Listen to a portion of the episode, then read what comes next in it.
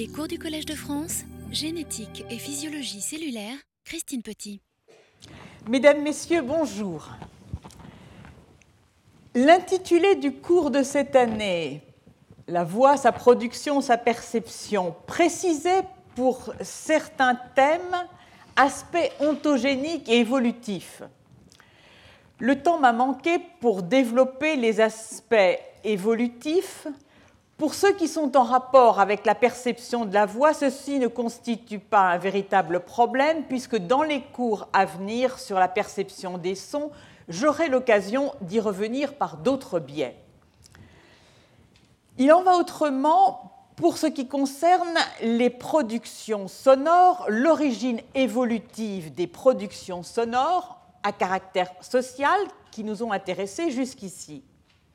Or, des travaux récents ont proposé une origine évolutive tout à fait intéressante qui mérite qu'on s'y attarde.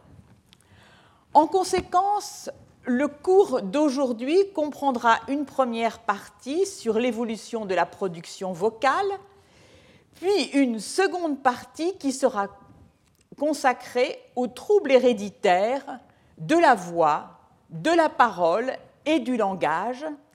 Une introduction donnera une vision générale de ces divers troubles héréditaires, des méthodes d'analyse des génomes mis en place pour identifier les gènes impliqués et des résultats obtenus quant à l'identification de ces gènes.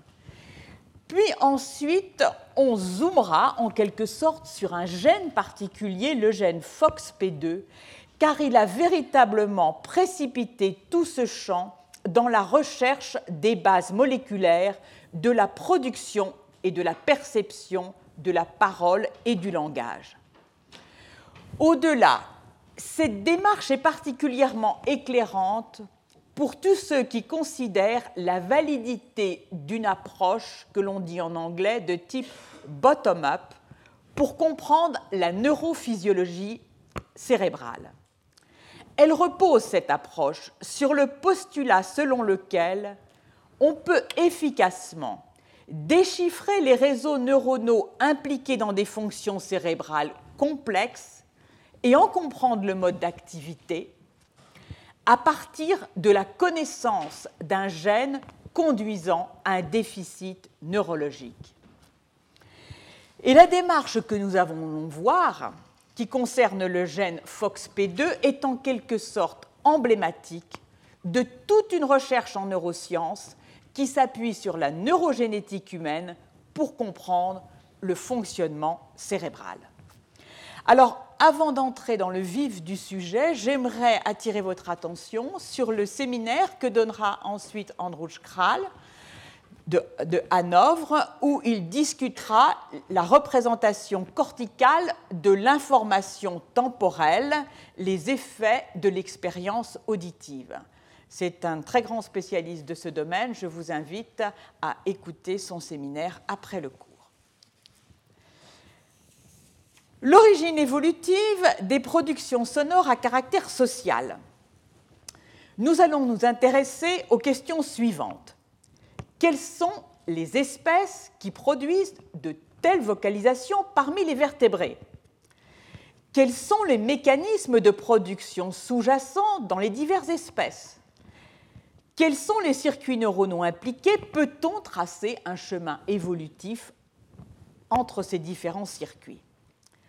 Quelles sont les espèces qui produisent de telles vocalisations parmi les vertébrés? Juste pour vous rappeler, qu'il y a deux grandes classes de vertébrés, celle des sarcoptérygiens que vous voyez ici, qui comprend les mammifères, les batraciens, les oiseaux, les reptiles et le représentant le plus ancien de tous, le sélacanthe.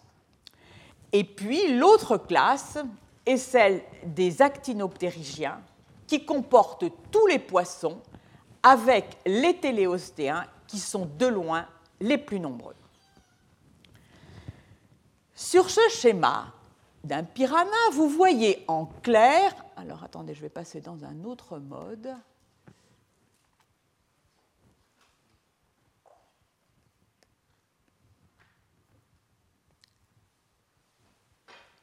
excusez-moi.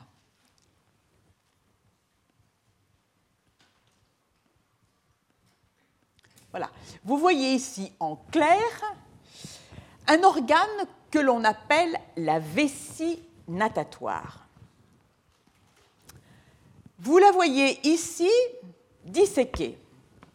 C'est un sac à parois minces empli de gaz.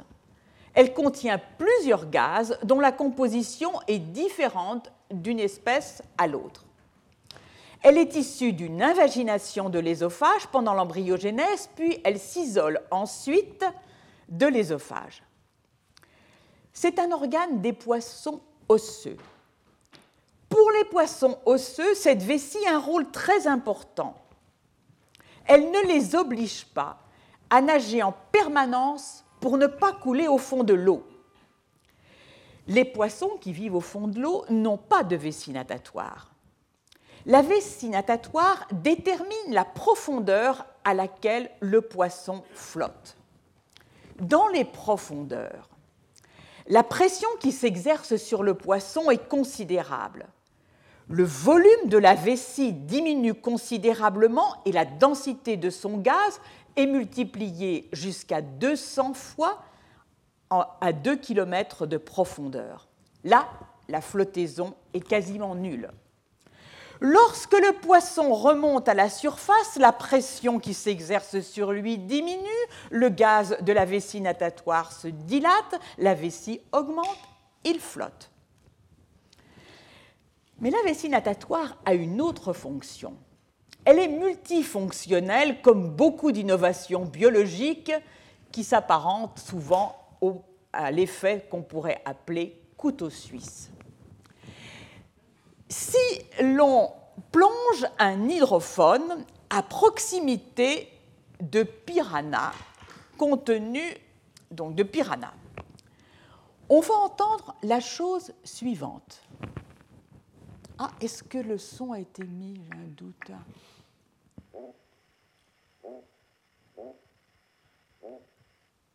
Premier type d'appel.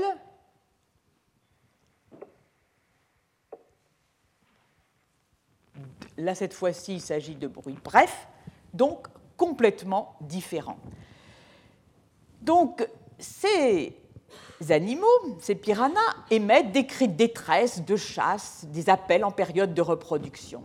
Eh bien, ceci est dû à la, à la contraction de la vessie natatoire. Ceci était observé chez 109 des 800 espèces de poissons téléostéens connus. Elle joue donc le rôle d'un organe sonore, c'est un organe vibratoire et non une caisse de résonance. Elle crée des vagues de pression dans l'eau environnante. Passons aux batraciens. Il existe un dimorphisme sexuel dans les vocalisations des grenouilles. Deux types de vocalisation. Un appel à la reproduction que ne produisent que les mâles et un autre qui est dit de type tic-tac, produit par les deux sexes. Celui qui nous intéresse tout particulièrement est celui qui correspond à l'appel à la reproduction produit par les mâles. Il correspond à un bref claquement de disques situés dans le larynx, claquement produit par la tension des muscles du larynx et dont la fréquence est de 71 Hz. Cet appel dépend totalement des androgènes, la castration le supprime, la réintroduction des androgènes le restaure. Je passe sous silence dans les productions le syrinx des oiseaux que nous avons vu la semaine dernière. Voyons maintenant quels sont les mécanismes de production de, ces productions sonores. Chez les batraciens. Chez les batraciens, lorsque l'on enregistre pour les diverses productions sonores le son, la réponse électrique des nerfs qui innervent les muscles, et là, ici à nouveau, le son et la réponse musculaire, on voit qu'elles sont strictement corrélées au plan temporel. C'est une réponse 1 pour 1 pour 1 un pour le, pic de potentiel d'action, pour la contraction musculaire et pour l'émission du son. Alors, ce qui a été fait, c'est d'essayer de déterminer quels étaient les différents centres cérébraux impliqués dans ces productions sonores. Une des approches que nous avons vues lors d'un cours passé, qui est maintenant très développée, consiste à refroidir certains centres cérébraux et à regarder comment ce refroidissement, si ce refroidissement et comment ce refroidissement modifie les productions vocales. C'est ainsi que l'on peut caractériser les différents centres impliqués. Ce cladogramme résume les divers embranchements, divers embranchements et leurs appels. Alors en ce qui concerne les neurones moteurs, chez les actinopérigiens, le nerf impliqué dans la contraction des muscles que nous avons vus est le nerf vocal. Chez les batraciens et les mammifères, c'est le nerf vagal. Chez les oiseaux, c'est le nerf hypoglosse. Des études récentes effectuées chez les larves des téléostéens ont permis de confirmer une hypothèse développée depuis longtemps. Ces études ont localisé, d'une part, les neurones moteurs vocaux, abrégés ici par, en VMN, et qui s'étendent entre le huitième rhombomère et la moelle épinière, et d'autre part, puisqu'il y a des neurones moteurs qui agissent de façon cadencée, ceci indique que leur activité est dirigée par des neurones pacemakers, que l'on voit ici abrégés en VPN, et au-dessus des neurones pré-pacemaker abrégés en VPP. Et vous revoyez ici les neurones moteurs donc, qui s'étendent, dont les noyaux s'étendent entre, pardon, le corps cellulaire s'étend entre le rhombomère 8 et la moelle épinière, en adjacent les neurones pacemaker et au-dessus les pré-pacemakers. Qu'en est-il chez les autres espèces? Eh bien, on retrouve une organisation tout à fait semblable.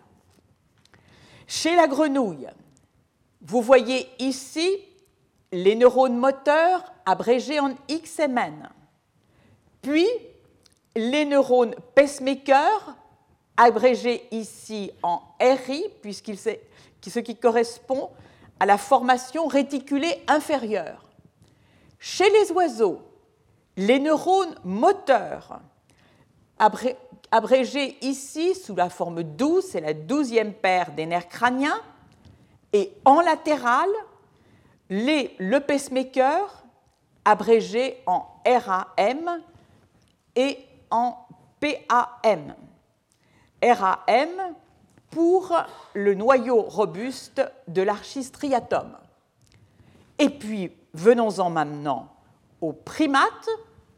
On voit ici au stade embryonnaire, le noyau qui contient les neurones moteurs, qui est le noyau ambiguus, et puis les deux pacemakers, abrégés en DRT pour noyau rétro-ambigus et en RAB pour euh, noyau pardon, rétro-ambigus et DRT pour noyau dorsal réticulé. En conséquence, on voit qu'il existe une organisation totalement conservée à travers l'évolution en ce qui concerne le circuit de production vocale, en tout cas au niveau embryonnaire. Nous passons maintenant aux atteintes de la perception de la voix, de la parole et du langage.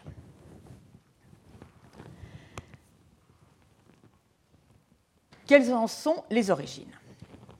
Alors on a tendance à l'oublier, mais une des causes majeures, et même la cause majeure chez la personne vieillissante, des anomalies de la perception et de la production de la voix, de la parole et du langage est la malentendance.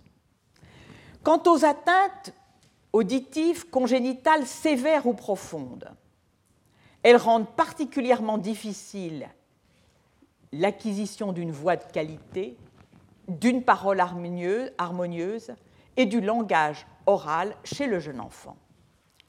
Chez l'adulte qui perd l'audition, la faillite de la boucle audiophonatoire, celle qui passe par les voies aériennes, affecte la production de la parole.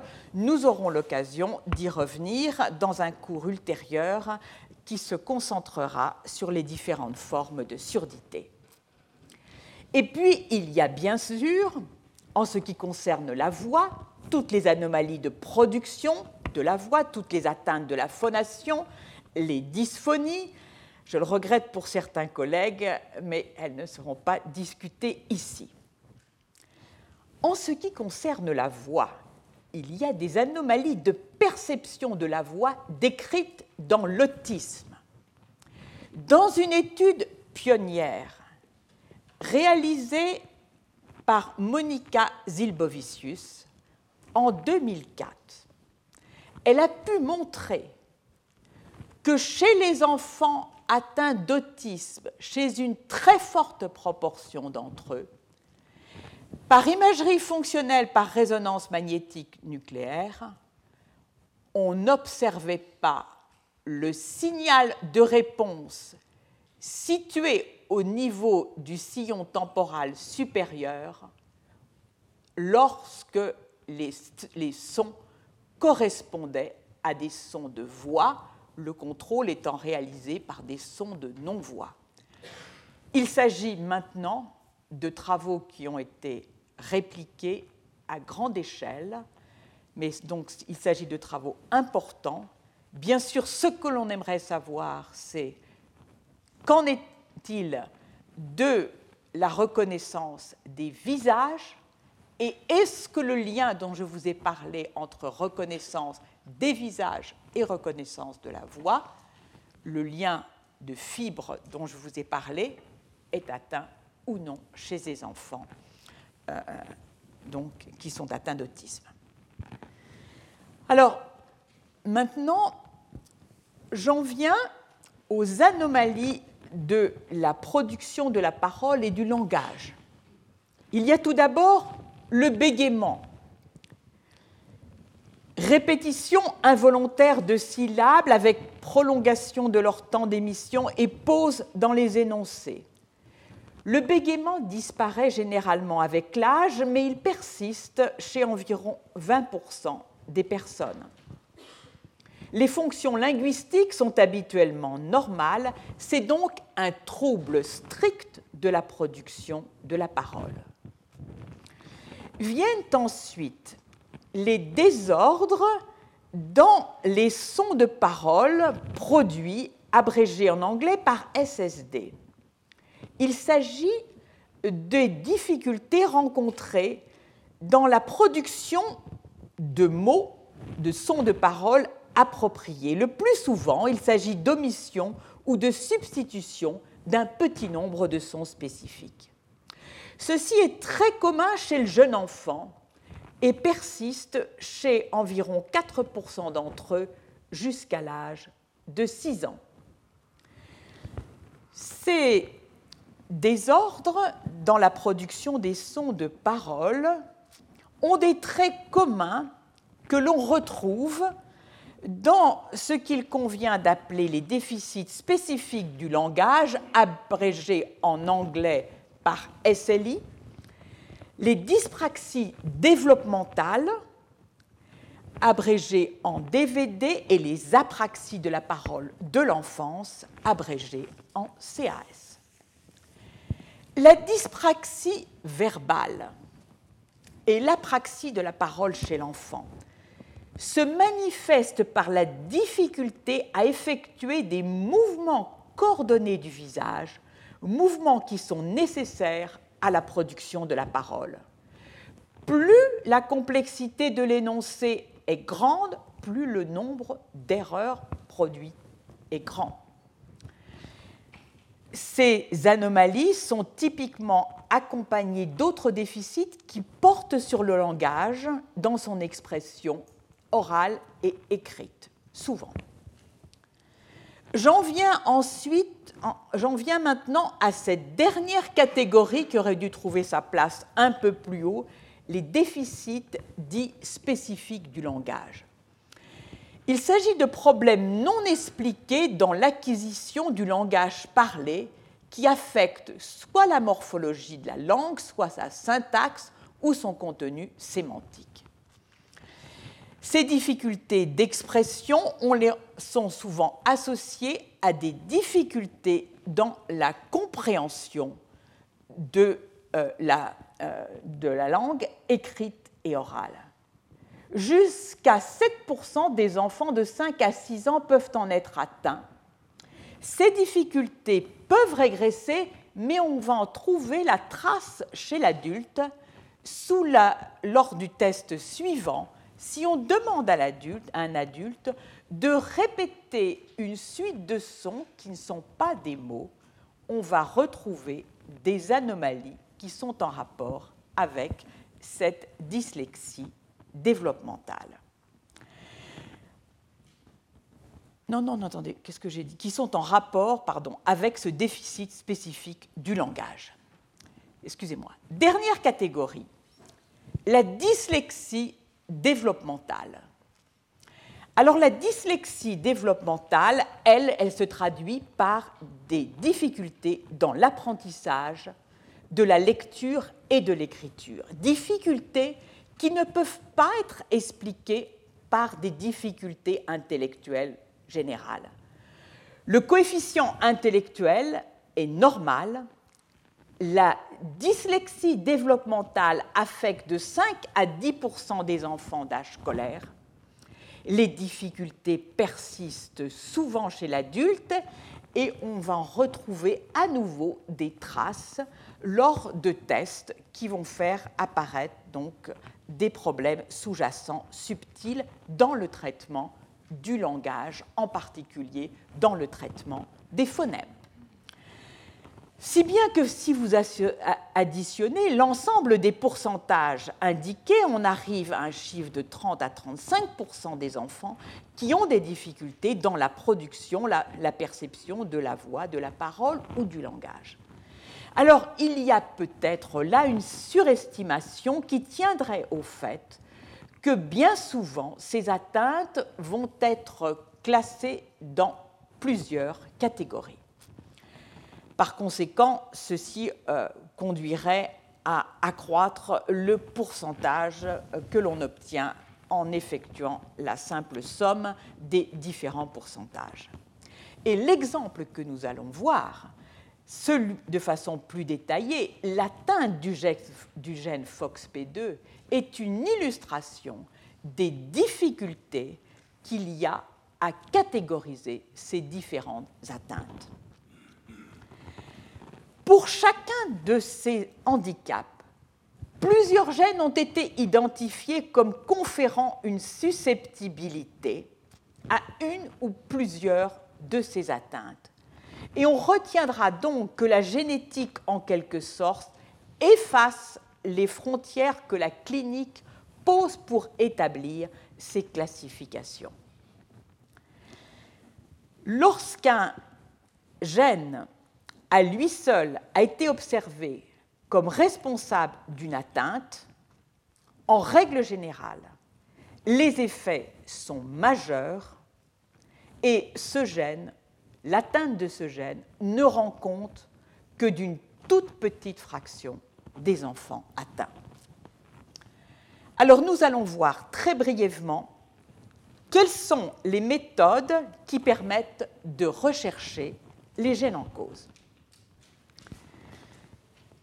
Dans la phase initiale de ces recherches, en l'absence de toute information sur les gènes susceptibles d'être impliqués dans ces déficits, puisqu'on ignorait tous des mécanismes biologiques sous-jacents, l'identification des gènes de susceptibilité s'est appuyée et continue très largement de s'appuyer sur des méthodes que l'on dit non biaisées, traduisées sur des méthodes sans aucune hypothèse fonctionnelle sous-jacente.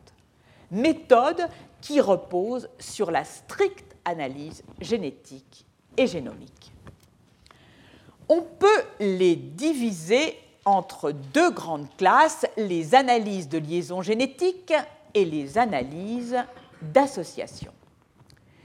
Les analyses de liaison génétique, elles vont permettre d'identifier la région chromosomique dans, laquelle se trouve le gène de susceptibilité.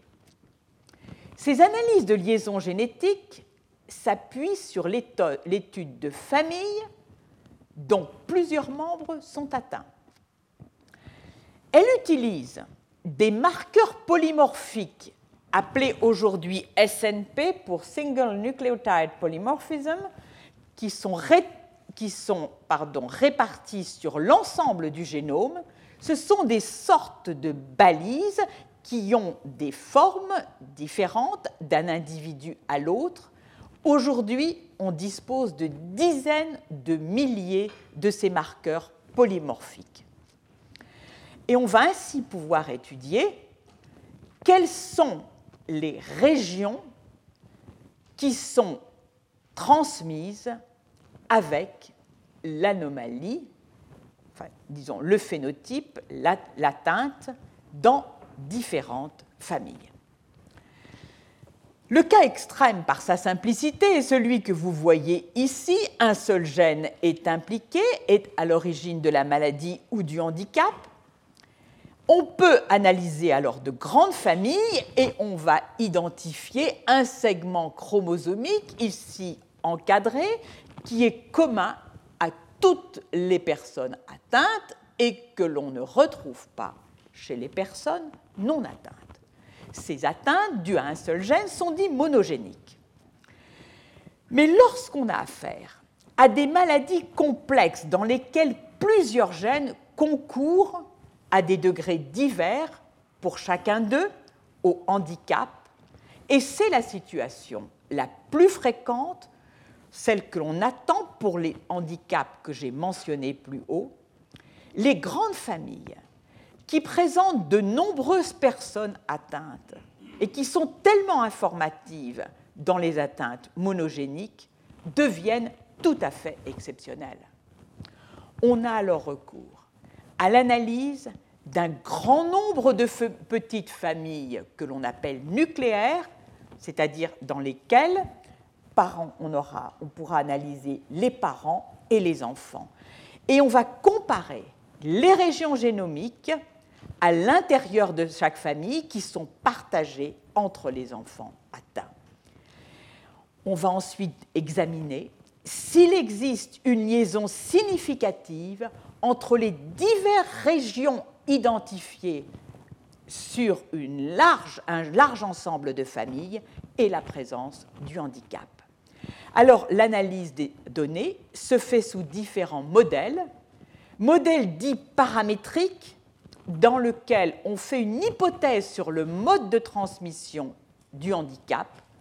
On va par exemple, lors de l'analyse, analyser dans un contexte dans lequel le modèle va être une transmission dominante ou une transmission récessive.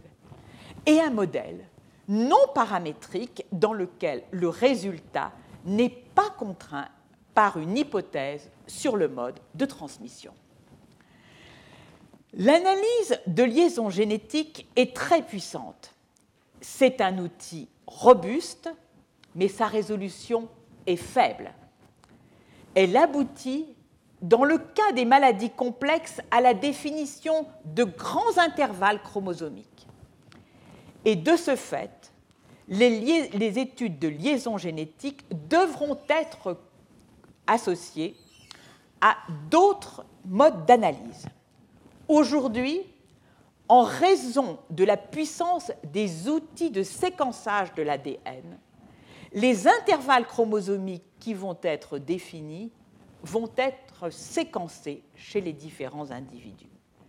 Et même, on tend plus généralement à séquencer l'ensemble du génome, si on en a les moyens, ce qui permettra non seulement de faire le type d'analyse génétique dont je vous ai parlé, mais aussi de pouvoir identifier des gènes qui, qui peuvent moduler l'expression des premiers. Alors les analyses d'association, que sont-elles? Elles sont fondées, elles, sur une idée tout à fait différente. C'est l'idée que des variants génétiques particuliers sont des facteurs de susceptibilité. Cas extrême, extrêmement simple aussi. Un variant est nécessaire et suffisant pour qu'un handicap survienne. On va trouver ce variant chez toutes les personnes atteintes et on ne le retrouvera chez aucune des personnes non atteintes. Cas plus difficile, on sort totalement de cette hypothèse, contribue au handicap un ensemble de polymorphismes très rares et très divers. Dans ce cas, ces études d'association seront prises en défaut. Dans tous les cas de figure, ces études d'association, dont vous avez sans doute entendu prononcer le nom en anglais sous le terme euh, Genome Wide Association, abrégé en GWA, sont donc des études qui s'appuient sur de très larges cohortes de patients. On peut bien sûr les appliquer sur les familles dont je vous parlais initialement pour rechercher dans un intervalle défini s'il existe un polymorphisme particulier d'intérêt, mais en général, ces études d'association vont être faites sur un très grand nombre de patients avec les contrôles qui conviennent. Tout le problème réside aussi dans les contrôles, parce que pour que ces contrôles aient une signification, il faut qu'il y ait, que, que les études soient menées, c'est des contrôles qui viennent de, qui proviennent de la même origine ethnique que les patients. Dernier élément, la recherche aboutit parce qu'il existe effectivement des polymorphismes fréquemment associés à une maladie ou un handicap donné. L'étude ne s'arrête pas là. Il faut montrer que le polymorphisme que l'on pense être responsable de l'atteinte l'est véritablement. Et pour cela, il faut procéder à des études fonctionnelles dans lesquelles on montrera soit ex vivo, soit in vivo, que ce polymorphisme particulier modifie la fonction de la protéine. Pourquoi? Parce qu'en réalité, Compte tenu de la fréquence de recombinaison qui a lieu sur les génomes, vous pouvez parfaitement tracer un polymorphisme donné qui est présent dans une séquence codante, mais que soit associé un autre polymorphisme que vous n'avez pas vu ou pas exploré, situé dans une région non codante, et que l'effet soit non pas lié au polymorphisme de la phase codante, mais de la phase non codante qui ségrège, parce qu'il est très proche sur le chromosome, qui ségrège constamment avec l'autre polymorphisme. Le polymorphisme dans les séquences situées entre les exons, dans les introns, on le sait, peut modifier le taux d'expression des gènes. Alors maintenant, j'en viens en quelque sorte au plat de résistance, nous allons nous intéresser au déficit lié à l'atteinte du gène FOXP2.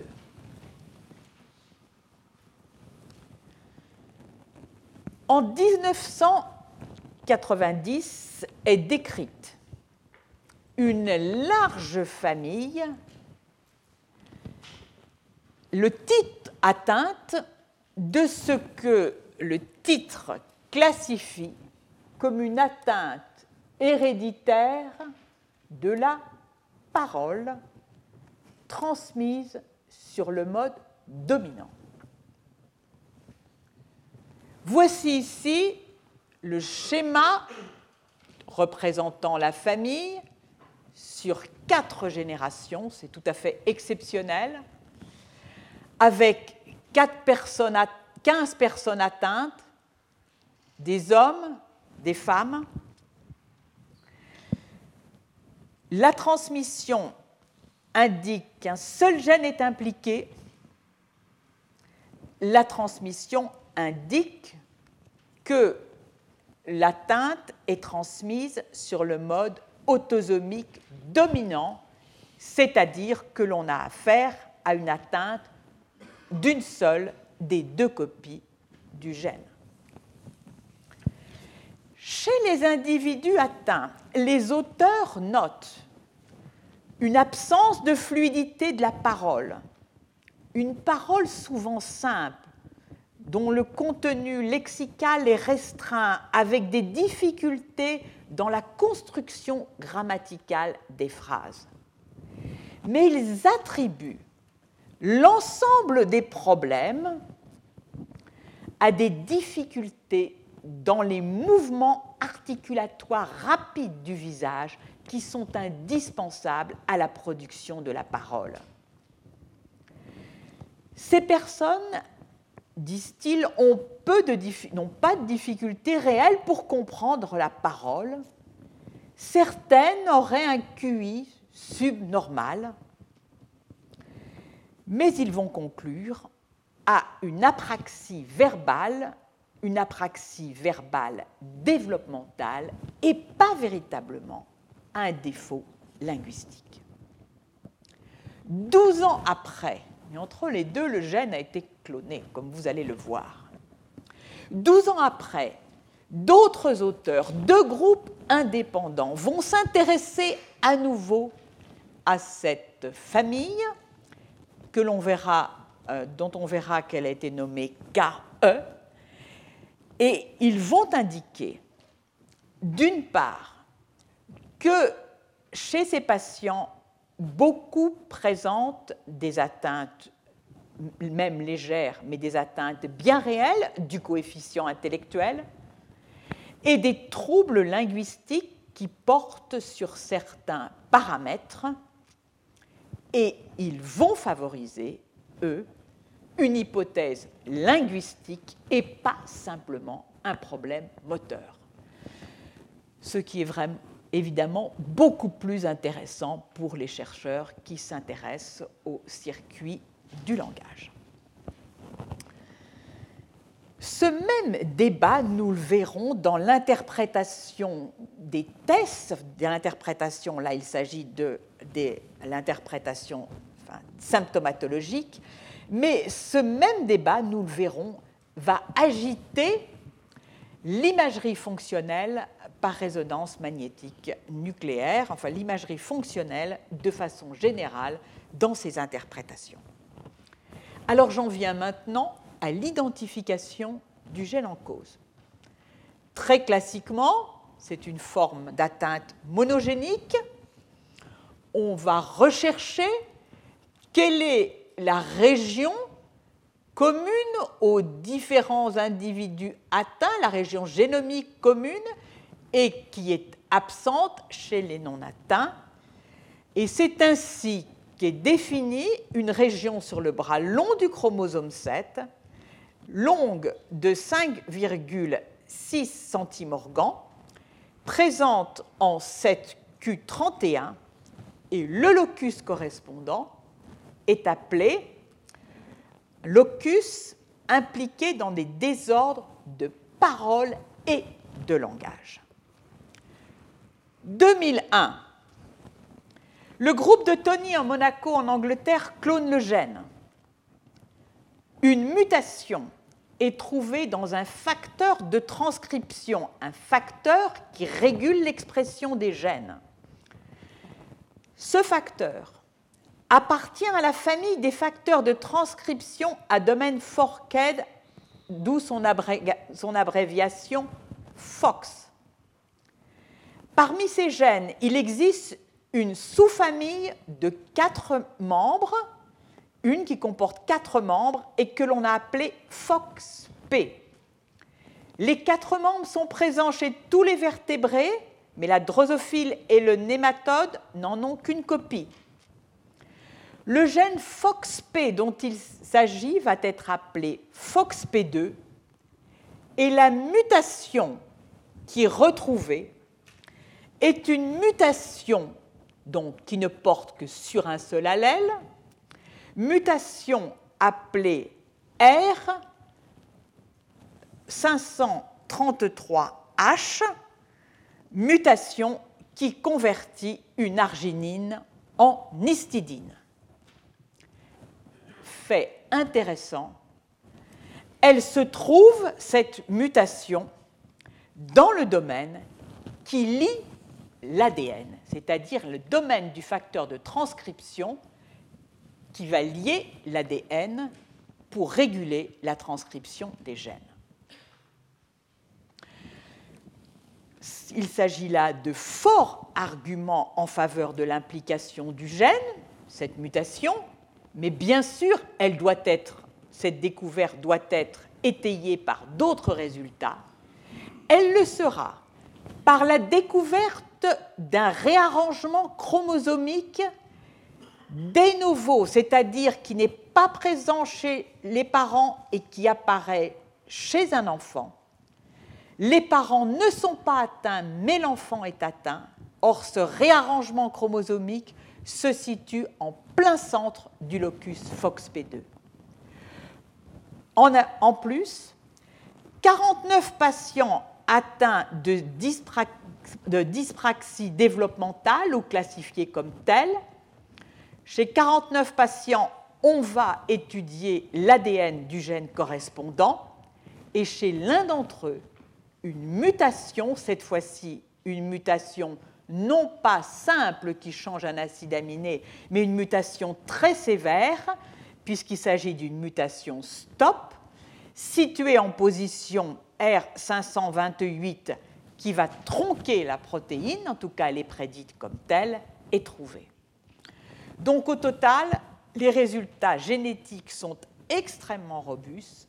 Le gène FOXP2, quand les deux copies, les deux copies de ce gène doivent être actives chez les individus pour qu'il n'y ait pas de défaut de parole et de langage. Un an plus tard,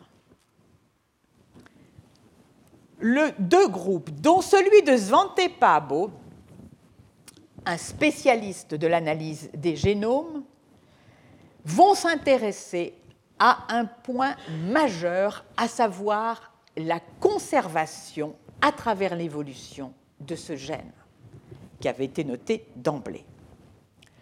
Voici ici la séquence en acide aminé de la protéine correspondante. Là, le domaine de liaison à l'ADN, il est parfaitement conservé de l'homme à la souris. Ici, une suite de glutamines qui forment donc une région de polyglutamine. De temps à autre, on peut, en fait, il y en a deux blocs comme ça de polyglutamine. De temps à autre, on peut trouver une polyglutamine en plus ou en moins. Mais si l'on s'intéresse aux modifications entre l'homme et la souris, il n'y a que trois acides aminés qui diffèrent. Un, acide aminé que vous voyez ici, qui est propre à la souris, et deux autres qui sont les mêmes du chimpanzé à la souris, mais qui sont différents chez l'homme. Deux acides aminés que, donc, qui ne sont pas présents chez le chimpanzé mais qui sont présents chez l'homme, ceci indique une accélération considérable de l'évolution de, de, ce gène, FOXP2, après, disons, la divergence euh, du chimpanzé, de l'embranchement du chimpanzé par rapport à celui de l'homme, ici indiqué 6 à 8 millions d'années. Euh, certains prétendent 5 à 6 millions d'années pour l'ancêtre commun. Ces mutations qui portent sur ces deux acides aminés, quelles sont-elles?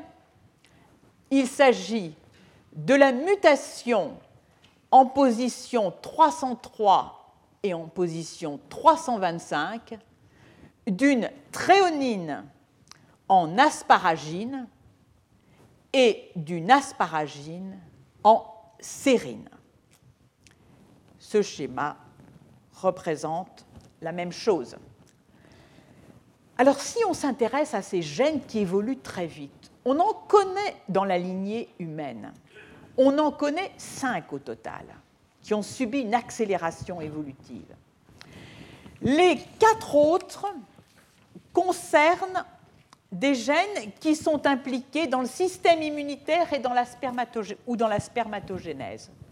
Donc FOXP2 est le premier gène à évolution rapide lié à des fonctions cérébrales. Alors, bien évidemment, ceci ajoute une dimension supplémentaire à l'intérêt de ce gène et qu'est-ce qui a évolué particulièrement vite dans le linéage humain? C'est bien sûr le langage. On en vient maintenant, j'en viens maintenant à la recherche des anomalies anatomiques éventuelles associées à la mutation du gène FOXP2. Pour l'essentiel, ce sont des travaux qui ont été effectués par Vaga Kladen et publié entre 1998 et 2003. Un bref rappel sur les ganglions de la base du cerveau. Les ganglions de la base sont au nombre de quatre. Le striatum que vous voyez ici en violet, composé du noyau codé et du putamen. Le pallidum que vous voyez ici en vert, composé du globus GP euh, du pallidum interne et du globus, globulus pardon, externe. Le noyau sous-thalamique, troisième élément ici en jaune, est la substance noire ou locus niger qui comporte deux parties, une partie dite compacte, compacta, et une partie réticulaire, réticula. En imagerie, il a tout d'abord été observé une réduction considérable, puisqu'elle est de 25%, de la taille des noyaux codés droits et gauche, donc de l'un des noyaux du striatum, chez les membres de la famille KE atteints donc des troubles que j'ai mentionnés. Voyons maintenant les autres aires qui sont impliquées dans le langage. Je pense que certaines vous sont très familières.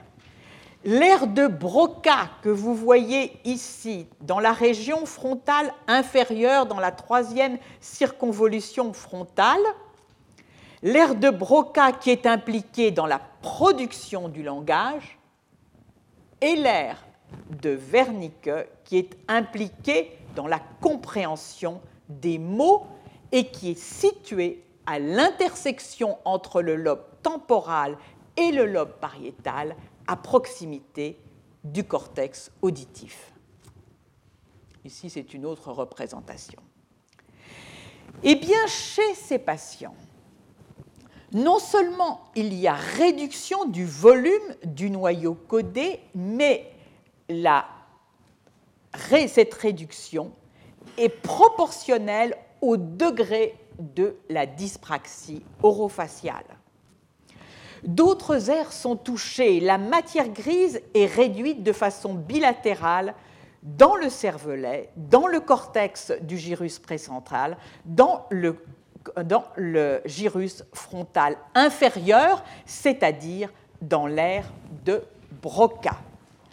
Il n'y a que le gyrus temporal supérieur dont j'ai parlé à plusieurs reprises, dont la partie inférieure est formée par le sillon temporal supérieur, qui, elle, a une taille augmentée. Passons maintenant au dysfonctionnement de l'activité par des épreuves d'imagerie fonctionnelle. Tout d'abord, en tomographie à émission de positons, puis par résonance magnétique nucléaire.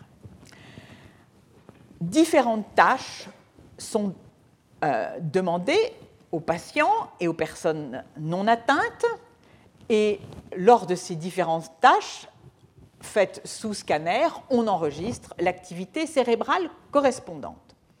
Répétition de mots, répétition de sons qui ne sont pas des mots, euh, exécution de mouvements orofaciaux, représentation, simple représentation d'une tâche de prononciation des mots avec planification de l'action sans exécution. Dans tous les cas, on observe des différences dans les régions cérébrales activées chez les personnes atteintes et non atteintes.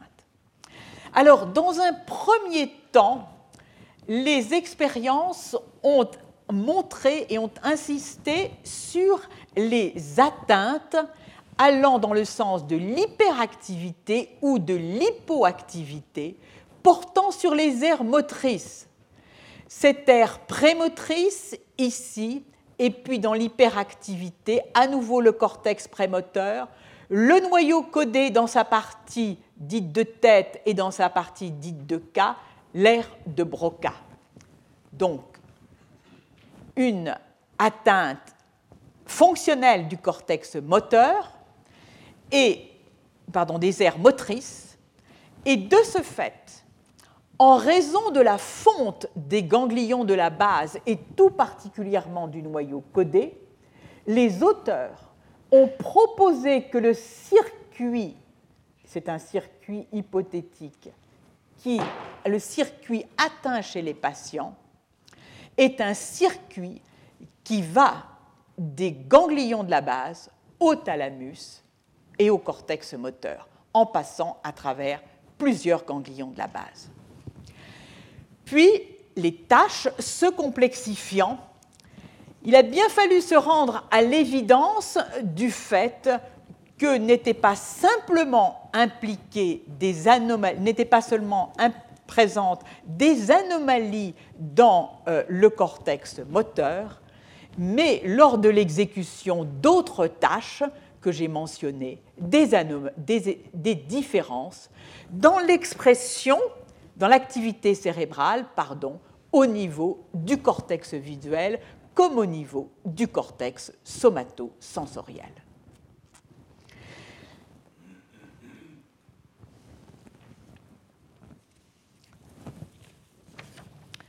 Passons maintenant au site d'expression de FOXP2.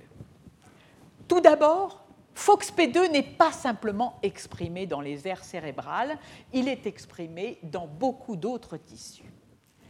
Mais dans les aires cérébrales, dans le cerveau humain, il est exprimé de façon très intense dans le, dans le striatum, ce qui va avec les défauts d'activation et la baisse du volume du noyau codé dont je vous parlais tout à l'heure. Il est très exprimé dans le noyau codé et dans le pallidum. Il est aussi exprimé à proximité et même dans une aire qui recouvre, qui joint l'aire de Broca ici à l'aire de Wernicke on le trouve également exprimé dans le cervelet, le thalamus et le tronc cérébral. Chez le macaque au stade fœtal, FOXP2 est exprimé à nouveau très fortement dans les ganglions de la base, en particulier dans le striatum. le thalamus dans la couche 6 du cortex. Et chez la souris, le profil est voisin. On retrouve l'expression de FOXP2 dès le jour 12 et demi embryonnaire. Son expression persiste chez l'adulte. Elle est large et forte dans le striatum. On la retrouve dans la couche 6 du cortex cérébral, le thalamus, au niveau du cervelet, dans les cellules de Purkinje, dans la substance noire et aussi le colliculus inférieur et supérieur. Alors, maintenant, le rôle de la protéine FOXP2. Comprendre les rôles fonctionnels d'une protéine fait bien souvent appel à des modèles animaux. Quel peut être le bon modèle animaux pour un déficit de la parole et du langage chez l'homme? Il y a bien sûr, et j'y reviendrai, des espèces douées d'apprentissage vocaux. Mais ce n'est pas le cas de la souris, même si certains discutent la possibilité d'apprentissage vocaux chez la souris, ceci n'est loin d'être établi. Mais par contre, s'il s'agit de modifier le génome pour voir les effets d'une mutation dans le gène FOXP2 sur, les, sur en particulier les productions vocales, alors jusqu'à très récemment, on était très restreint dans le choix des animaux. Pour inactiver de façon totale un gène, ceci n'était possible que chez la souris en en modifiant le génome par recombinaison homologue. Sachez aujourd'hui que cette contrainte est en train de s'effacer totalement grâce au développement des méga-enzymes qui permettent dans toute espèce d'effectuer la recombinaison homologue. Mais les travaux dont je vous ai parlé euh, n'ont pas été effectués depuis la découverte de ces méga-enzymes. Par conséquent, dans un premier temps, ils se sont appuyés sur euh, euh, les données obtenues chez la souris. Première étape, même si c'est un travail ultérieur que je vous présente là, mais c'est la même mutation. On introduit la mutation qui a été trouvée chez l'homme, la première mutation d'arginine en histidine, R553, chez la souris elle est appelée 552, mais c'est la même qui se situe dans le domaine de liaison à l'ADN. Et que voit-on chez les animaux hétérozygotes pour la mutation Leur poids est normal. Par contre, chez les animaux homozygotes pour la mutation, on voit qu'il y a des problèmes de croissance importants. Beaucoup vont périr au-delà de la troisième semaine. Ici, le cervelet, très atteint chez les individus homozygotes, en revanche, il est normal chez les individus hétérozygotes. Alors, venons-en à la production vocale. Alors, dans un premier article, le titre de ce premier article était le suivant La production des sons ultrasonores chez les animaux porteurs de mutations dans le gène FOXP2, c'était exactement cette mutation, ont des problèmes dans les émissions vocales. C'était parfait, puisque là, on tenait donc le modèle pour comprendre le rôle du gène chez l'homme. Alors, ce n'est pas tellement facile d'étudier les vocalisations. Il y a certains spécialistes et ces spécialistes ont voulu regarder d'un peu plus près ce qu'il en était. Et ils ont procédé à une analyse comparative des vocalisations émises chez les animaux sauvages, les animaux hétérozygotes pour la mutation et homozygotes. Ils ont reproduit les résultats sur antérieure sur un point. Alors tout d'abord, j'aimerais rappeler ce que sont ces vocalisations. Alors, ces vocalisations, il s'agit de vocalisations innées.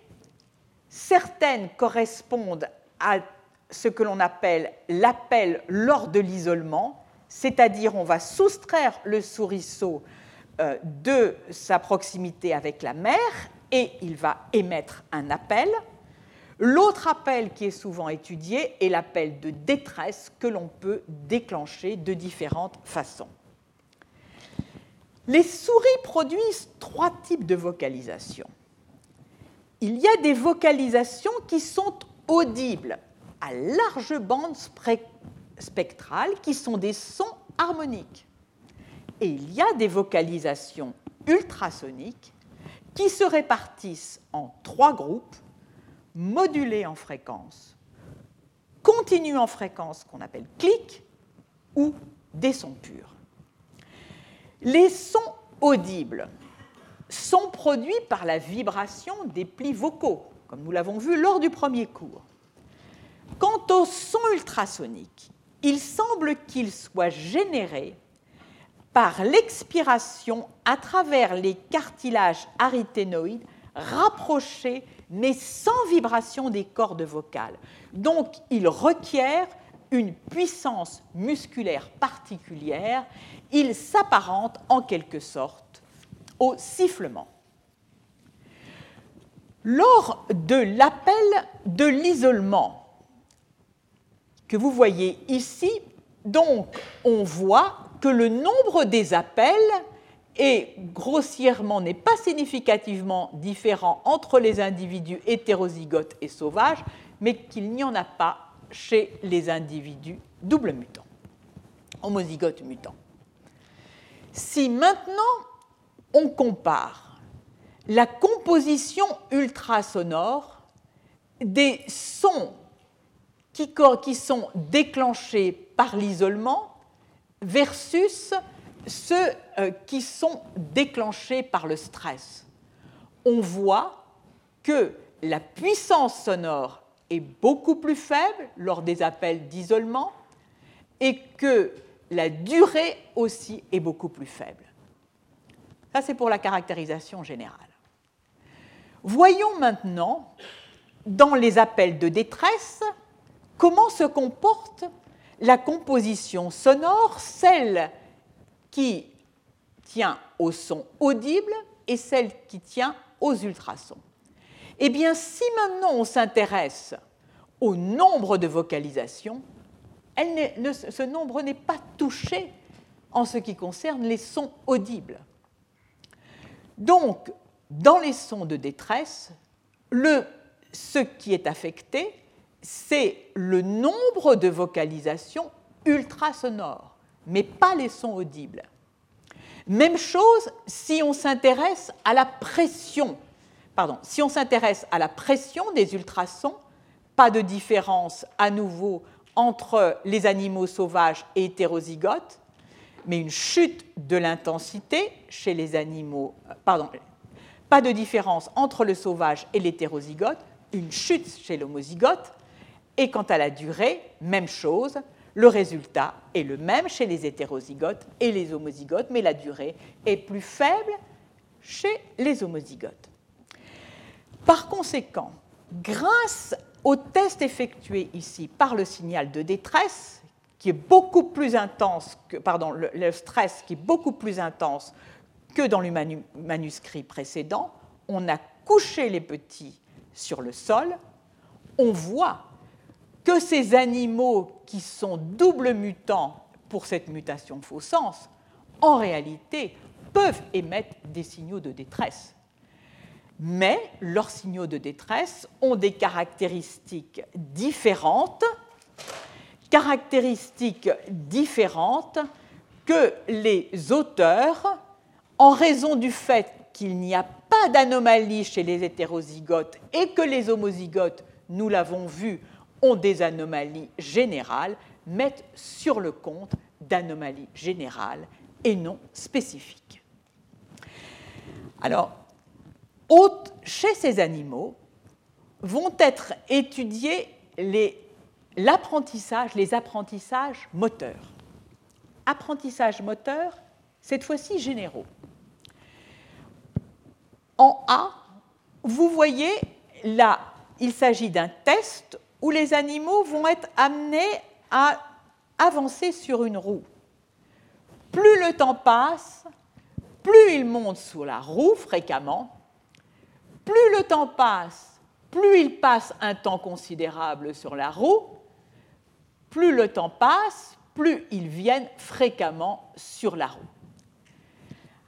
Vous avez en les triangles blancs représentent les animaux sauvages que l'on compare avec les hétérozygotes.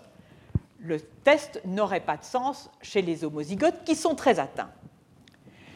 Eh bien, que voit-on? On voit qu'avec le temps, avec les jours passés, les animaux non atteints passent un temps de plus en plus long à chaque accès à la roue sur la roue. Il n'en est pas de même pour les animaux hétérozygotes. Le temps passé augmente légèrement, il augmente, mais il augmente avec une cinétique très différente, mais à 15 jours, le résultat est le même que chez les animaux sauvages. Même chose si l'on considère le nombre d'accès qui, lui, diminue avec le temps chez les animaux sauvages. Il va diminuer aussi chez les hétérozygotes, mais beaucoup plus lentement. Donc, on peut en déduire que chez ces animaux hétérozygotes, les apprentissages moteurs sont plus lents. Il y a un défaut dans les apprentissages moteurs. Voyons maintenant ce qu'il en est de la plasticité cérébrale. Alors la plasticité cérébrale, pourquoi étudier la plasticité cérébrale? On pense que, bien sûr, lorsque se met en place le circuit des vocalisations, ceci implique une plasticité dans les différents neurones qui vont reconfigurer leur connexion. Étudier au niveau du striatum, entre les animaux sauvages, indiqués par les ronds blancs, et les animaux hétérozygotes, si on s'intéresse à l'amplitude de la réponse des potentiels évoqués, elle est la même. Si maintenant on s'intéresse à ce que l'on appelle la, la, plasticité qui est vue à travers le phénomène de dépression à long terme. En quoi consiste ce phénomène? Si on stimule plusieurs fois un neurone, sa réponse va commencer à baisser. C'est ce que l'on appelle donc la dépression à long terme. Vous la voyez ici chez l'animal sauvage, chez l'animal hétérozygote, il n'y a pas de dépression à long terme. C'est ce que représente ici sous forme quantifiée cette réponse en fonction du temps en minutes après la deuxième stimulation qui devient plus faible chez les animaux contrôle, mais qui reste quasiment inchangée chez les animaux hétérozygotes. Par conséquent, dans le striatum de ces animaux hétérozygotes, on a une dépression à long terme qui indique un problème de plasticité cérébrale. J'en viens maintenant à la réponse dans le cervelet. Brièvement, il n'y a pas d'anomalie de cette réponse de suppression au niveau du, cervelet chez les animaux euh, hétérozygotes versus les animaux contrôle. Donc, au total, on a donc une dépression à long terme que l'on trouve ici dans le striatum quand la mutation est présente à l'état hétérozygote. Donc, pour résumer, chez ces animaux, il y a une production de vocalisation et dans certaines conditions, on peut montrer qu'il y a production, y compris chez les animaux qui sont très atteints, les animaux qui portent la mutation à l'état homozygote. On n'a pas vu de différence entre la production des animaux hétérozygotes et des animaux homozygotes sur les vocalisations. Je vous rappelle que chez l'homme, on est dans un statut hétérozygote une copie du gène est normale, l'autre est altérée. On vient de voir qu'il y a des déficits moteurs dans l'apprentissage seulement, qui est retardé dans sa cinétique chez ces animaux, et nous avons vu qu'il y a aussi des, problèmes de plasticité au niveau du striatum. Alors, assez naturellement, les efforts se sont portés sur les oiseaux chanteurs. Bon nombre de travaux ont établi des similarités, et Martine Hausberger en a discuté la dernière fois, dans l'organisation des circuits d'émission vocale chez les mammifères et les oiseaux. Les assez naturellement aussi, vous, avez vu à quel point le diamant mandarin est un modèle pour les apprentissages vocaux. Donc certains chercheurs se sont intéressés au rôle du gène FOXP2 chez les oiseaux. Alors ici, il n'est pas possible d'utiliser les techniques de recombinaison génétique très robustes, il n'était pas possible jusqu'ici, que nous avons vues euh, qui ont été mises en œuvre chez la souris. En revanche, il est possible de baisser l'expression du gène FOXP2 et là dans un site particulier en vectorisant un petit morceau d'ARN qui va venir interférer avec la production de la protéine correspondante. Ce schéma vous rappelle en quelque sorte l'organisation du cerveau de l'oiseau dans le circuit de production vocale.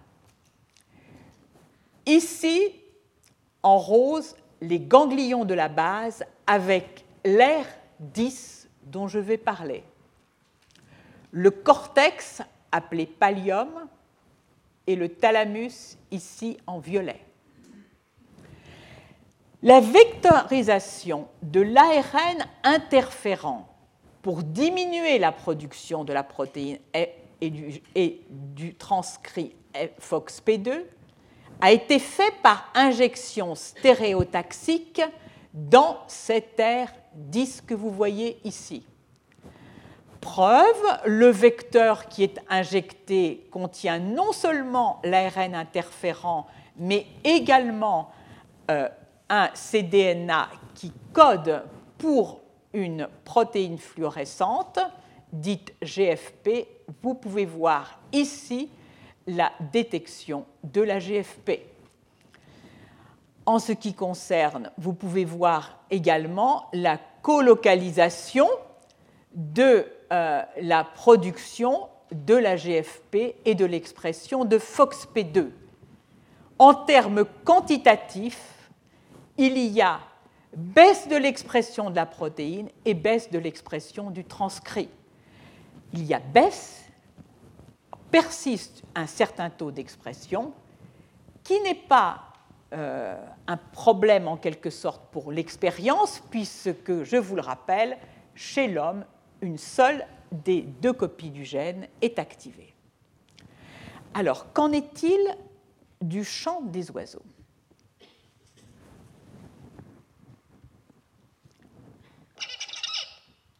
Voilà le chant du tuteur qu'ils vont apprendre. Et voilà le chant absolument identique lorsque l'ARN interférent n'est pas dirigé contre FOXP2. C'est un test contrôle. Il est dirigé contre la protéine fluorescente dont je vous ai parlé. Maintenant, que se passe-t-il lorsque euh, l'ARN interférent est dirigé contre FOXP2. Le tuteur, écoutez, après avoir reçu l'ARN interférent au niveau de l'R10. Voisin, mais pas identique.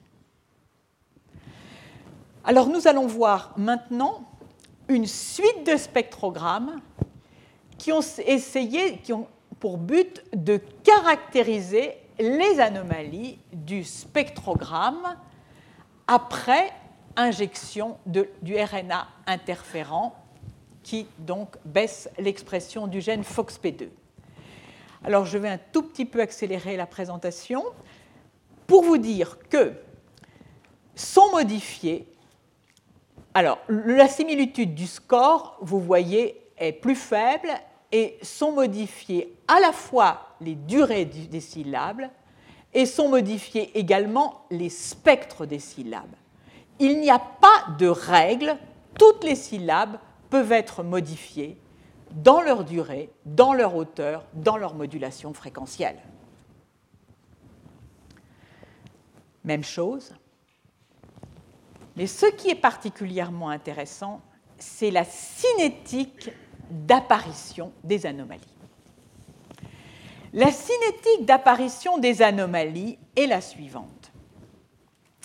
Si on suit le score, c'est-à-dire le degré de similitude entre le champ émis et le champ du tuteur, chez les animaux contrôle, après l'éclosion, on voit que ce, le score s'améliore continuellement. Chez les animaux qui ont reçu l'ARN interférent pour FOXP2, on voit que le score s'améliore, mais cesse de s'améliorer entre le jour 80 et le jour 90. Même chose si l'on s'intéresse à la variance dans la fidélité de la reproduction du son. Même chose, elle est constante, cette variance, chez les animaux contrôle. Pardon, elle, euh, excusez-moi, oui, elle est, elle est constante, mais la variance va s'élever, ça devient de plus en plus variable chez les animaux qui ont reçu euh, l'ARN interférent FOXP2 et aux mêmes dates. En conséquence, Ceci indique que chez les animaux, chez ces euh, oiseaux, pardon, qui commencent leur apprentissage sensoriel à 35 jours après l'éclosion, il n'y a aucune différence, quel que soit le taux de FOXP2.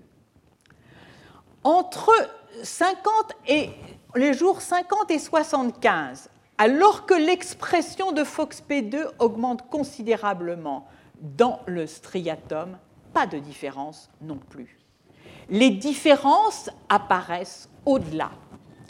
Donc les différences ne sont pas véritablement dans les premières dans l'apprentissage, en tout cas dans ces premières étapes, mais se situent dans le processus de renforcement de l'apprentissage moteur.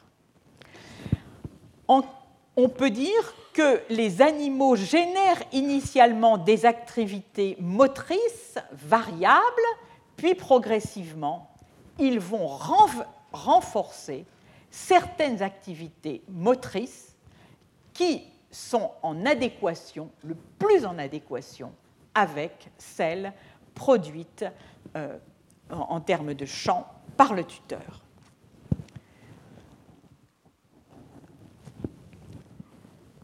J'en viens à un article réparu très récemment, dont l'idée est la suivante. Que se passe-t-il ou que se passerait-il si la version de FOXP2 présente chez les souris était la version humanisée? Qu'est-ce qu'on verrait comme modification? Eh bien, ces chercheurs, il s'agit d'un groupe, d'un travail qui a été mené par Svante Pabo, euh, pas très étonnant, c'est lui qui s'intéresse à tout ce qui est évolution des génomes et qui avait pointé cette évolution accélérée chez l'homme. Et donc, ce qui a été fait, c'est d'introduire les deux substitutions d'acides aminés qui n'existent pas chez la souris et qui sont présentes chez l'homme on génère des souris hétérozygotes et des souris homozygotes. Bonne nouvelle, contrairement à tout ce qu'on a vu jusque-là, les homozygotes qui portent la version dans notre jargon, on, va nommer euh, humanisée, se portent bien, ils sont viables. Ils ne présentent pas d'anomalie anatomique et comportementale majeure. Autre nouvelle, ces souris qui portent les deux copies du gène FOXP2 humanisé ne parlent pas. La surprise n'est pas très grande. Si vous en auriez entendu parler, si je puis dire, si tel avait été le cas, et on ne s'attend pas à ce qu'un gène modifie tout un réseau. Alors le travail d'analyse de ces animaux mutants portant donc les deux copies humanisées du gène est un travail en termes d'analyse fine du phénotype qui est tout à fait remarquable. Analyse des sites d'expression, analyse des comportements, des vocalisations, analyse des fonctions générales motrices, analyse du comportement exploratoire, analyse des neurotransmetteurs présents dans les différentes structures, analyse évidemment du profil d'expression, très important dans le striatum, vous le voyez ici, et puis aussi au niveau de la couche 6 du cortex, je vous en ai parlé plusieurs fois, au niveau du cervelet, au niveau de tous les sites où on l'a vu précédemment, euh, striatum, pallidum, euh, thalamus, cervelet, et dans le cervelet, les cellules de Purkinje. À chaque fois, ce que nous allons voir, c'est la comparaison, en tout cas dans un premier temps, des animaux sauvages et des animaux qui portent les deux copies humanisées du gène FOXP2. Les vocalisations. Dommage, il n'y a pas de représentation, euh, disons, véritable des vocalisations. On ne peut pas voir les tracer. Mais tout de même, il y a des modifications qui sont statistiquement significatives dans les vocalisations ultrasonores. Vocalisations dont on voit la modification fréquentielle au début de la vocalisation, où les animaux en noir, qui ont les deux copies mutantes, émettent des ultrasons dont la fréquence est moindre que les contrôles. Au milieu de la vocalisation, même chose. Et au pic de la vocalisation, même chose. Les fréquences sont plus faibles. Quant à la pente d'accroissement de, la fréquence de ces vocalisations, elle est aussi plus faible chez les animaux mutants que chez les animaux sauvages. Chez ces animaux, il est observé un déficit de l'exploration, je ne vais pas m'y attarder, déficit de l'exploration. Cette fois-ci, la comparaison est faite d'une part avec les animaux sauvages qui représentent le 100%, en noir les animaux porteurs, les souris porteuses des deux copies humanisées, et puis euh, ici un autre contrôle parce que pour ce contrôle, on avait vu un excès d'exploration quand une des copies du gène était inactivée et l'autre normale. Alors, les auteurs soulignent ce déficit d'exploration et déficit qui est en quelque sorte corrélé avec une baisse de la concentration en dopamine chez les animaux qui portent les copies humanisées du gène, versus les animaux qui ont une copie sauvage normale et l'autre inactivée, qui par rapport au contrôle ont au contraire une concentration plus élevée de dopamine. Donc ils en tirent une conclusion entre le comportement et le taux de dopamine.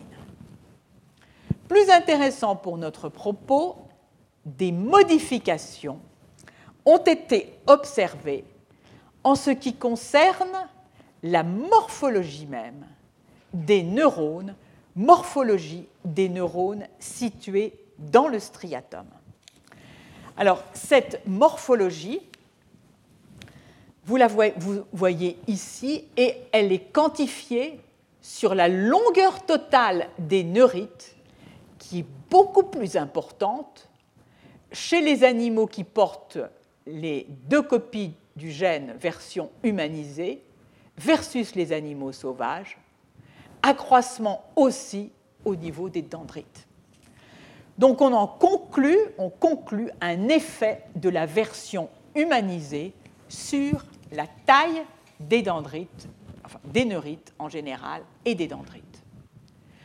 Qu'en est-il de la plasticité mesurée par euh, l'effet de suppression à long terme? Eh bien, ici la réponse chez les animaux sauvages. Nous retrouvons dans le striatum la dépression à long terme que nous avions vue, qui signe la plasticité. Chez les animaux porteurs de deux copies à version humanisée, la plasticité est beaucoup plus grande. Donc, chez ces animaux, au total, on peut montrer qu'il y a euh, un changement grâce à l'introduction des deux mutations dans la longueur des neurites et dans la plasticité. Alors on aimerait bien, si on met d'abord tout ce qu'on vient de dire ensemble, ce qui a été observé chez les oiseaux et ce qui a été observé chez la souris on peut dire que le gène FOXP2 paraît intervenir dans les apprentissages vocaux, dans le renforcement terminal des apprentissages vocaux.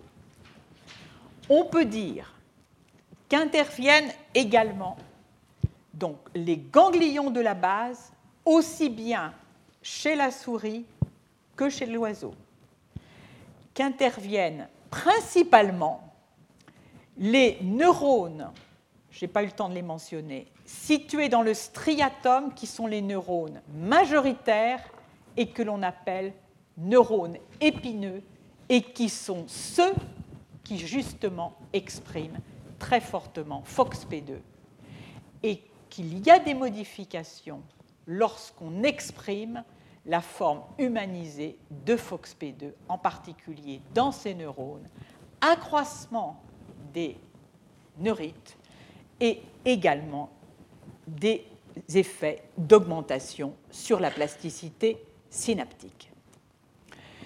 Alors, arrivé là, on peut mesurer l'effort que ceci représente et je dirais aussi le degré de conviction euh, des chercheurs, soutenus à la fois par, soutenus, je dirais, très largement par cette évolution très rapide de ce gène. Alors, pour comprendre un peu plus ce que fait ce gène, il faut connaître les cibles. C'est un facteur de transcription. Quel gène régule-t-il? Plusieurs groupes se sont engagés dans la recherche des cibles. En particulier, ce qui peut être fait, c'est d'identifier les séquences promotrices des gènes les séquences promotrices auxquelles se lie ce facteur de transcription FOXP2. FOXP2 va être lié à des séquences promotrices avec des anticorps dirigés contre FOXP2. On peut immunoprécipiter la chromatine, puis caractériser la séquence des promoteurs auxquels se lie FOXP2 émerge de ces analyses, qui ont un très bon contrôle avec les animaux mutants, émerge le fait que certaines catégories de gènes sont fixes préférentiellement FOXP2 par rapport à d'autres, et en particulier les gènes qui sont impliqués dans le guidage axonal. Alors, je vais passer là-dessus on dispose de ces gènes cibles. Que fait-on On va regarder s'ils s'expriment ou non dans le striatum, en tout cas dans les sites où s'exprime FOXP2 et avant tout dans le striatum. C'est le cas pour un bon nombre d'entre eux. Puis ensuite de ça, on va regarder, c'est un complément par rapport à ce que je vous ai présenté, si de fait, puisqu'on a des problèmes de guidage axonal, est-ce que cette fois-ci, chez les mutants qui, ont qui portent la mutation dont je vous ai parlé tout à l'heure à l'état hétérozygote, mutation, la première mutation trouvée chez les patients, est-ce que dans le striatum, on peut voir une atteinte morphologique élective de ces euh, neurones? On peut le faire de la façon suivante. Lorsque cette mutation est introduite, on introduit un gène rapporteur à côté qui permet donc de voir quels sont les neurones qui expriment FOXP2. On peut donc procéder à une analyse comparative des neurones qui, dans le striatum, expriment versus ceux qui n'expriment pas. Et là, on va retrouver, mais dans l'autre sens par rapport à ce que je vous ai dit sur le gène humanisé, des modifications dans la taille des neurites, dans le nombre de branches, qui sont cette fois-ci diminuées chez les, lorsqu'il y a une mutation qui modifie, qui baisse l'activité du gène FOXP2. Donc on a ici tout un ensemble de travaux qui montrent donc, qui incriminent vraiment les ganglions, enfin qui semblent dire que dans ces atteintes, les ganglions de la base jouent un rôle absolument essentiel. Alors, pour terminer, il y a quantité d'espèces, pas tant que ça d'ailleurs, qui sont capables d'apprendre des vocalises. Les oiseaux chanteurs, les éléphants, ce rat kangourou, les chauves-souris, les baleines, les dauphins, l'homme, bien sûr, on l'a largement vu. Eh bien, qu'en est-il du gène FOXP2 dans ces espèces? Je vous ai dit tout à l'heure que et l'on a vécu avec l'idée que FOXP2 était un espèce de gène glacé dans l'évolution, immuable, qui n'avait en gros évolué que dans le linéage humain. Alors des chercheurs se sont intéressés à regarder un peu plus largement et de façon ciblée dans ces espèces qui apprennent les vocalisations s'il y avait une évolution, un des changements dans la euh, séquence, dans la séquence, les modifications d'acides aminés, bien sûr c'est celle qui nous intéresse, dans le gène FOXP2. Ils ont regardé les éléphants, l'éléphant euh, d'Asie qui apprend les vocalisations, nous l'avons vu lors du premier cours, tout un tas d'oiseaux chanteurs, des baleines, je vous ai dit, des dauphins et 42 espèces de chauves-souris. Eh bien, que croyez-vous qu'il advient chez la chauve-souris? Eh bien voilà, j'ai longuement parlé de l'évolution ici de ce gène. Disons, ici, vous avez la représentation du gène, c'est le singe, la représentation chez l'homme. Mais il y a une fantastique divergence chez les chauves-souris. Considérable, 15 sur les 42 ont une modification 15 sur les 42 espèces explorées, une modification très importante des acides aminés qui ne se situe pas dans euh, le domaine de liaison à l'ADN. Alors, deux interprétations. Où ce gène n'est plus soumis du tout à sélection chez la chauve-souris, il dérive comme il veut, mais quand on regarde la proportion des mutations synonymes, versions non synonymes versus non synonymes, on a exactement l'impression inverse, c'est-à-dire qu'il est soumis à une pression de sélection, et l'hypothèse est la possibilité qu'il existe une sélection positive qui pourrait être impliquée dans l'écolocalisation. Donc une affaire à suivre, particulièrement, je trouve, passionnante. Et avant de terminer, puisqu'il s'agit de faire évoluer le langage chez l'homme, qu'en est-il de l'homme de Néandertal? Eh bien, chez l'homme, l'homme de Néandertal porte les deux acides aminés sur lesquels nous sommes concentrés qui existent chez l'homme. Mais est-ce qu'il parle? Eh bien, boucle sur le premier cours, on n'en sait rien, on a trouvé un ocioïde, ce n'est pas tout à fait suffisant pour trancher. alors on a des hypothèses en fonction des outils qu'il y a autour. En tout cas, sachez que dès l'homme de Néandertal, ces deux acides aminés sont là. Ces deux acides aminés sont là. Que font-ils s'ils ne participent pas au langage? Est-ce qu'ils sont impliqués dans d'autres fonctions? Rien n'est à exclure. Et pour terminer, j'aimerais dire que les modifications dont je vous ai parlé des deux acides aminés portent également sur les exons sur des, sur des nucléotides dans les exons flanquants. Par conséquent, l'histoire ne s'arrête pas là. Est-ce que ce sont ces deux acides aminés-là qui doivent expliquer l'ensemble de l'histoire ou est-ce qu'il y a eu en parallèle un changement du taux d'expression de ce gène? Peut-être dans certains sites, l'affaire est à suivre. Et puis pour terminer cette série de cours, je voudrais euh, remercier mes collègues, ceux qui m'ont aidé à la préparation de ce cours, et tout particulièrement Jacqueline Levillier, qui m'a beaucoup assisté, Dominique Veil dans le dernier cours, et puis pour euh, euh, tout ce qui était sonorisation, euh, Jacques Boutet de Monvel et aussi Aziz El Mraoui m'a aidé pour quelques diapositives. Et je vous remercie, vous auditeurs, pour votre fidèle écoute. Retrouvez tous les contenus du Collège de France sur www.colège-2-france.fr.